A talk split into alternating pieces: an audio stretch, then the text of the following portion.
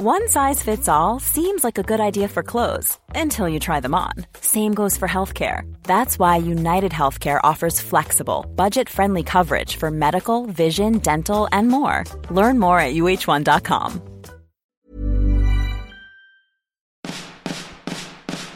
No me puedo imaginar cuando no existía esto llamado YouTube. Pobres papá y mamá donde obtenían las respuestas que hoy Ben Shorts nos da. Vine acá por Ben Shorts, vine acá por Ben Shorts. ¿Por quién viniste vos? Vine, oh vine acá por Ben Shorts. ¡Hey! Hola, ¿cómo estás? Qué chido que estemos coincidiendo en esta parte del universo, que hables español, que hayas nacido en la misma época que yo y que podamos compartir este momento que espero que te sirva, ya sea para relajarte, para crecer, para compartir. Porque yo soy un humano que tiene necesidades, necesidad de conectar y por eso estoy haciendo este contenido. Pero bueno, me preguntaron que si en algún viaje, ya con experiencia, me pasó algo que me hizo sentir miedo, que dije, a la bestia, ya valió. Y ustedes pudieron ver algo de esto. Mi respuesta es en Sudáfrica. Estábamos caminando por una plaza comercial y mi amigo Rodrigo, con quien hice este viaje, vio un papel que decía que podía volar en un helicóptero de guerra y hacer acrobacias en el aire. Yo definitivamente, en el momento en el que escuché el concepto, decidí no hacerlo. Así que nos acercamos a este pequeño lugar en el que contrataban tours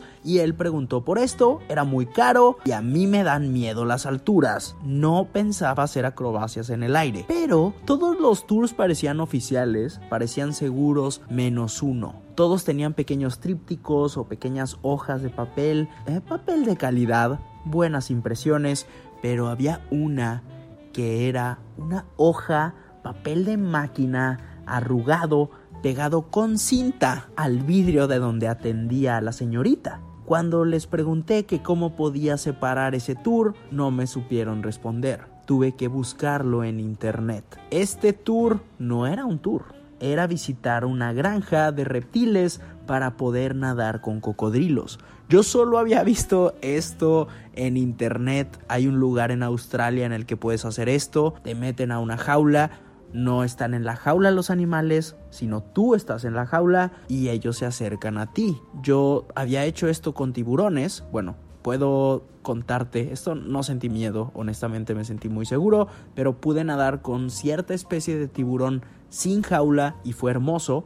También antes de esto, en el mismo viaje a Sudáfrica, pudimos nadar con tiburones, con jaula y nos sentimos muy bien. Pero los tiburones son mucho más amables que la especie que incluye ese tour, que son los cocodrilos. En especial los cocodrilos de agua salada son mucho más grandes y mucho más agresivos. Son los cocodrilos del Nilo. Así que empiezo a buscar en internet y pasaron los días y no contestaban. Se suponía que iban a recogernos y no iba la persona del tour. Digo, no habíamos pagado, íbamos a pagar hasta que estuviéramos ahí, pero de verdad queríamos hacerlo. Así que el último día del viaje decidimos contactarlos y antes de esto investigamos qué tan seguro era y ahí fue donde yo fui muy estúpido y se bloqueó mi cabeza y fue el amigo date cuenta y que no se quiere dar cuenta, esa amiga que ya sabe, ese amigo que ya se dio cuenta, pero decide ignorar la realidad de las cosas.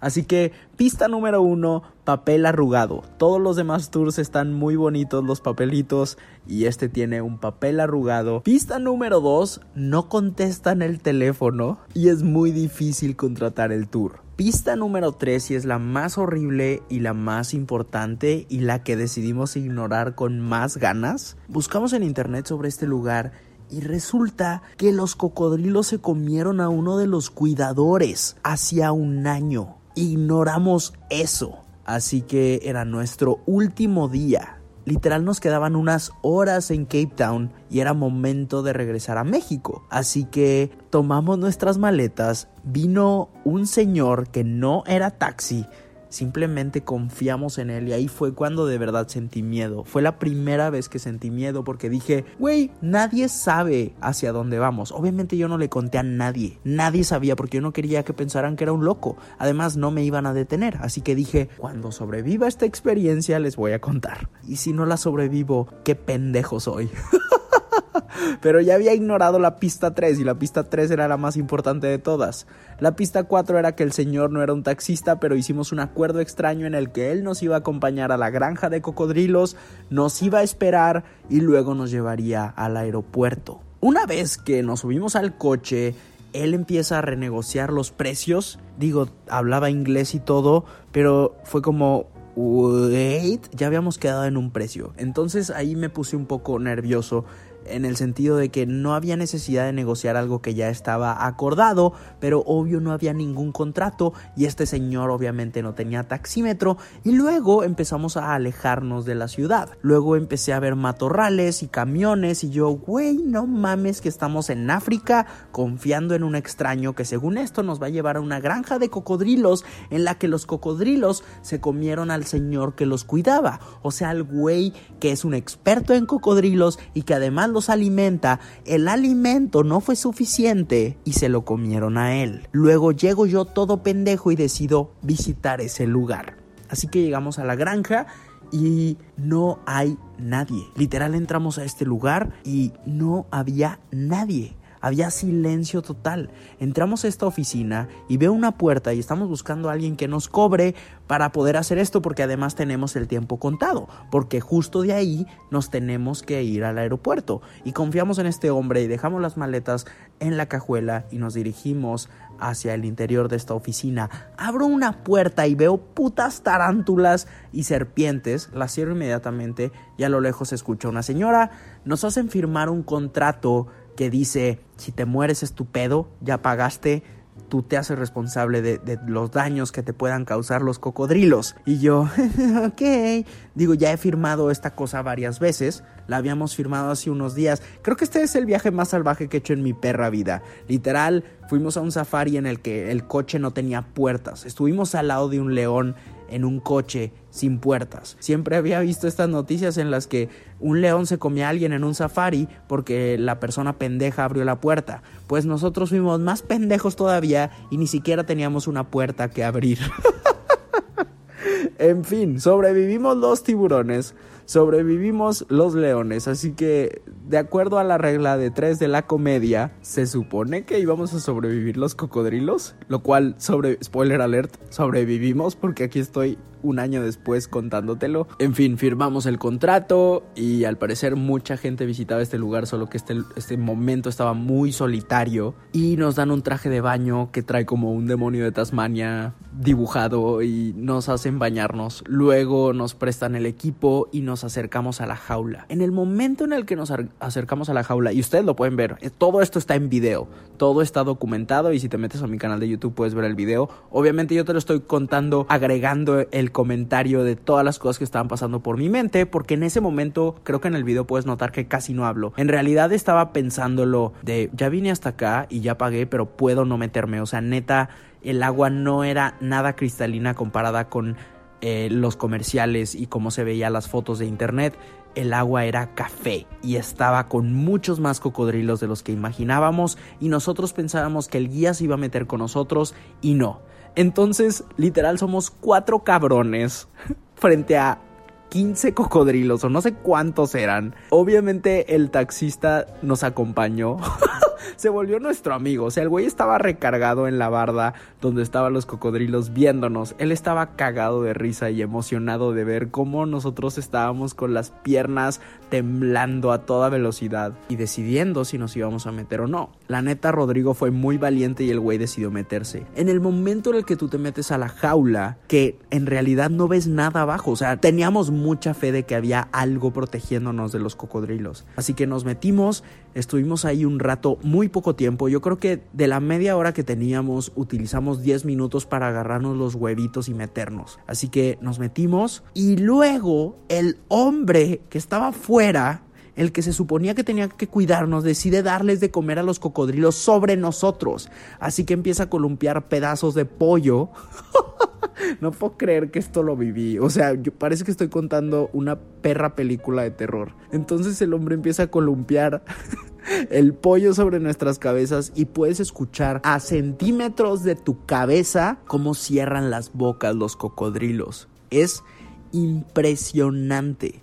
Además, a través de la jaula pareciera que no hubiera jaula. Entonces, este es el momento en el que más he sentido miedo por demasiadas razones y claro que por algo tenía miedo. Luego ya después nos llevaron a, ver los demás cocodrilos que eran como 300 cocodrilos y también lo pueden ver en el video con ninguna reja, o sea neta estábamos cruzando un puente y los cocodrilos eran enormes y nos contaban sobre lo violentos que son. Fue una locura. Nos bañamos, no había jabón, así que literal de ahí nos fuimos al aeropuerto, o sea el mismo taxista que nos llevó a la granja de cocodrilos no volvimos al hotel porque ya teníamos las maletas, así que de ahí directo nos fuimos al aeropuerto y seguro yo estaba bañado en caca de cocodrilo, en meados de cocodrilo, en no sé qué más de cocodrilo e hice que esa cagada de cocodrilo volara sobre mi cuerpo 13.300 kilómetros hacia Atlanta, Georgia, donde era la escala. Gracias a Satanás, a Diosito que se apiadó de nosotros, había regaderas en el aeropuerto de Atlanta y ahí nos pudimos bañar. Entonces, esa caca de cocodrilo viajó a través de nosotros a otro continente. Aún no me la creo, siempre que cuento esta historia me siento muy orgulloso, pero a la vez muy estúpido.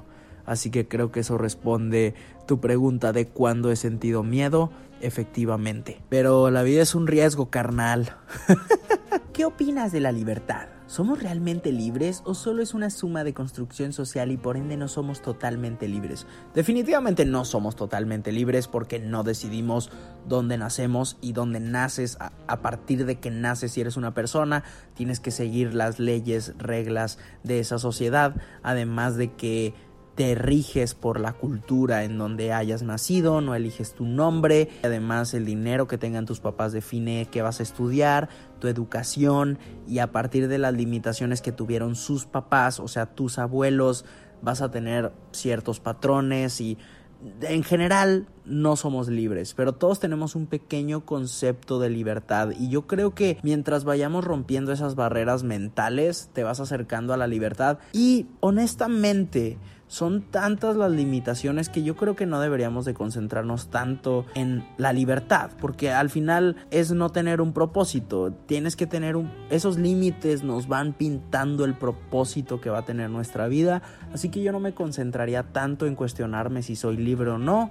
yo creo que trataría de cuestionarme si me estoy acercando o no a un balance en mi vida y también acercándome a la felicidad. Yo creo que es un concepto mucho más, aunque es intangible, pero en mis manos puedo sentir la felicidad cuando me estoy riendo, cuando estoy amando, cuando estoy viendo un atardecer. La felicidad es un poco más tangible dentro de las cosas intangibles que la libertad, creo yo. Y ahora quiero hablar con ustedes sobre este concepto de que podemos atraer cosas del universo. Yo creo que no se trata simplemente de gritarlo y de quererlo.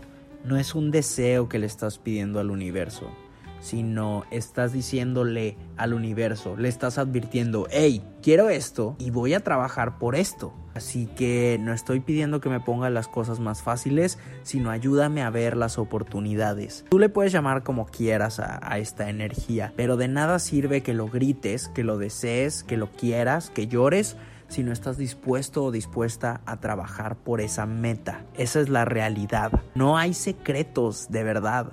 Sí hay injusticias y sí hay retos, pero no hay secretos. Y justo he notado eso, la gente más exitosa, la gente más segura, la gente de la que siento que más puedo aprender son quienes son abiertos a ser vulnerables, quienes definitivamente no tienen secretos en sus modelos de negocio, quienes no tienen secretos en qué los motiva y no tienen secretos de cómo consiguieron las cosas, quienes te cuentan su historia de manera apasionada, con orgullo, pero a la vez siendo honestos, son, son quienes valen la pena. Además, cuando compartes tu proceso, te vas a ir topando con más personas que han pasado por lo mismo que tú. Te vas a topar con personas que quieren crecer al igual que tú. Y eso es muy bello. Creo que no hay nada más importante que eso, como rodearte de, de gente que quiera o que busque el mismo tipo de crecimiento que tú y apreciar las diferencias que hay entre ustedes. Eso es lo bello, que los caminos se parecen pero no son iguales. Y nutrirte de todos los tipos de caminos que te vas a encontrar y de las personas y cómo reaccionaron ante sus propios caminos. Siempre va a ser más fácil tratar de buscar evadir la realidad, pero ¿qué pasa si te concentras en vez de evadirla en cambiarla? Yo sé que puedes, yo sé que puedes. Solo si quieres. ¿Qué libro te ha cambiado la vida? Bueno, esto ya lo he comentado con ustedes antes. No sé si lo recuerden o tal vez eres nuevo o tal vez eres nueva, pero yo tengo la creencia de que los libros llegan a nuestra vida cuando lo necesitamos. Al menos a mí me ha pasado así. Cuando voy pasando por un mal momento amoroso, de repente, ¡pum!, me llega un libro que me distrae totalmente. Cuando me siento desorganizado, ¡pum!, me llega este libro de organización o libros de psicología o libros de arte o libros de autoayuda. De vez en cuando hay de todo. Y yo siento que son como las varitas de Harry Potter, que literal el libro te elige a ti, el libro te encuentra. Y esto me ha pasado muchísimas veces como para creer que es una coincidencia. Yo creo que es como el universo, tu energía, tus necesidades, todo sincronizándose para que alguien en algún momento eh, de esta época haya escrito un libro, ese libro llega a una tienda, tú entraste a esa tienda, lo pagas y luego llega un momento en el que tal vez lo compres y no lo vuelvas a abrir pero cuando tú lo necesites vas a abrir ese libro. Claro que si tú no tienes el hábito de la lectura, y eso ya lo hemos hablado en otros podcasts, hay gente que dice, yo no leo, y esa es la historia que se dicen, y esa es su narrativa, y ese es su personaje, y simplemente se cierran a decir, no es que yo no leo, no es que me aburro, no es que no puedo acabarlo. Si esa es la historia que te estás contando, adelante y felicidad. Y hay gente que logra muchísimas cosas sin haber abierto un libro, y eso está bien. Pero si tú crees que tu vida podría cambiar o podría mejorar y tampoco estás dispuesto a hacer un esfuerzo, no estás dispuesta a hacer un pequeño cambio en algo tan simple como ir moviendo unas páginas y absorber información o absorber historias o sentimientos, pues ni pex, cada quien su pinche vida, ¿no? Pero sí creo que los libros llegan en el momento indicado para quienes tienen la mente abierta y no puedo elegir solo uno. En realidad en cada etapa de mi vida ha llegado un libro que me hace muchísimo bien y no tiene que ser de no ficción porque si hubo un momento en el que yo me cerraba a solo leer libros en los que aprendiera algo directamente, pero yo creo que también de los libros de no ficción puedes aprender muchísimo y se disfruta el sentir. También para eso es la ficción, para sentir, disfrutar el sentir para eso estamos aquí, pero también a veces da sed de conocimiento y para eso están los de no ficción, así que yo recomiendo tener un balance cada que viajo, no siempre abro los libros, a veces sí me hago bien pendejo me llevo como nueve libros y abro uno y leo 15 páginas, pero trato de llevar un libro que me hace reír, un libro que me hace pensar y un libro que me hace aprender. Esa es mi regla de tres de los libros. Espero que hayas disfrutado este podcast, las pequeñas lecciones, la historia y la última recomendación sobre la regla de tres de los libros. Porfa, te quiero pedir que no dejes que esto termine aquí con este audio terminándose en el abismo del silencio en tu celular o en tu televisión o donde sea que estés escuchando esto, llévalo más lejos. Ayúdame a que continúe. Compártelo, muéstraselo a alguien, súbelo a Facebook, WhatsApp, si lo compartes en historias, en serio me ayudas un chorro. Y también escríbeme por Twitter o por Facebook, por donde puedas, y, dime qué sentiste, si te ayudó si mejoró tu día o tu humor o, o, qué puedo mejorar. Por favor recuerda que esto es una conversación. Claro que no es de la forma convencional como si estuviéramos chateando o una llamada, pero es una conversación que me gustaría que durara años y continuará en el siguiente podcast, en un video de YouTube, en una fotografía en Instagram o tal vez en persona. Nos vemos, nos escuchamos y nos sentimos en el próximo video, podcast o grito al universo. ¡Ay, ocho! Vine acá por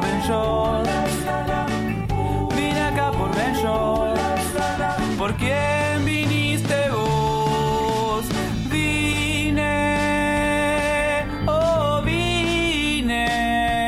acá por Ben Deserves the best, and there's no better place to shop for Mother's Day than Whole Foods Market. They're your destination for unbeatable savings, from premium gifts to show-stopping flowers and irresistible desserts. Start by saving 33% with Prime on all body care and candles. Then get a 15-stem bunch of tulips for just $9.99 each with Prime. Round out Mom's menu with festive rosé, irresistible berry chantilly cake, and more special treats. Come celebrate Mother's Day at Whole Foods Market.